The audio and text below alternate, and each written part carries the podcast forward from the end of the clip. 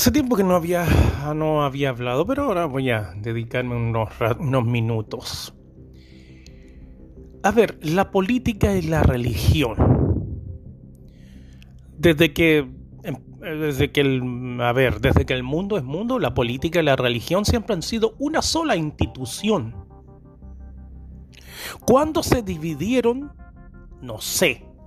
Si es que se dividieron, porque hoy en día yo pienso como buen conspiranoico, ufólogo y todo lo que me quieren, todos los insultos que me quieran dar, si es que están separadas, porque para mí que siguen unidas en forma clandestina. Nunca se han separado. Los políticos hoy en día y la religión son las personas más detestables. Parecen árbitros de fútbol también. ¿Por qué? Recuerden que ya que están ahora los, católicos y los evangélicos, todos estos religiosos están en Semana Chanta, dije Chanta, sí. Eh, recuerden que a Jesucristo lo mataron los políticos y la religión, eran un solo sistema. Y seguían siendo, siguen, siguen siendo corruptos, siguen siendo malas personas. La religión, la iglesia católica, la historia la condena. La matanza de San Bartolomé, que se le llaman. Búsquenla en Google. Mataron, pero uff.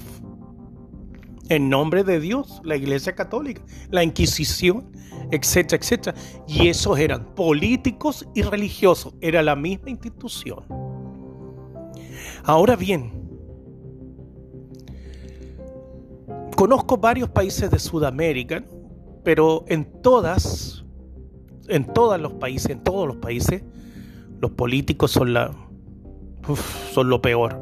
Ladrones, sinvergüenza, cara dura, no sé, hipócritas, no sé cuánto podría estar todo el día diciéndole insultos e improperios.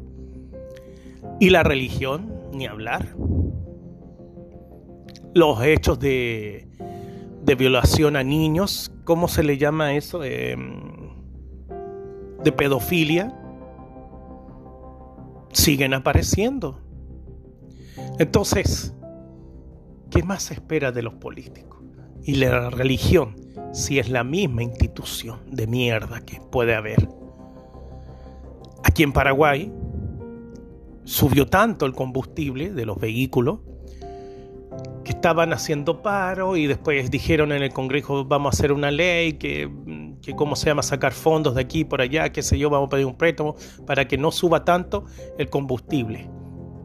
Pero ayer dijeron no, no vamos a sacar al final, no vamos a sacar ninguna ley para estabilizar el combustible. Políticos, el Congreso y la religión, claro, porque ellos ganan millones de millones y millones de pesos. En Chile también, en Argentina, en Brasil, me imagino que en Perú y en casi toda Sudamérica los políticos son corruptos, son eh, sinvergüenzas, ladrones, etcétera, etcétera. Entonces, ¿qué va a pasar? ¿Cuál es el futuro de esta humanidad? No sé. Con tanto sinvergüenza, ladrón, no sé cuál es la, pero no la veo muy clara. No veo mucha luz el futuro de esta humanidad.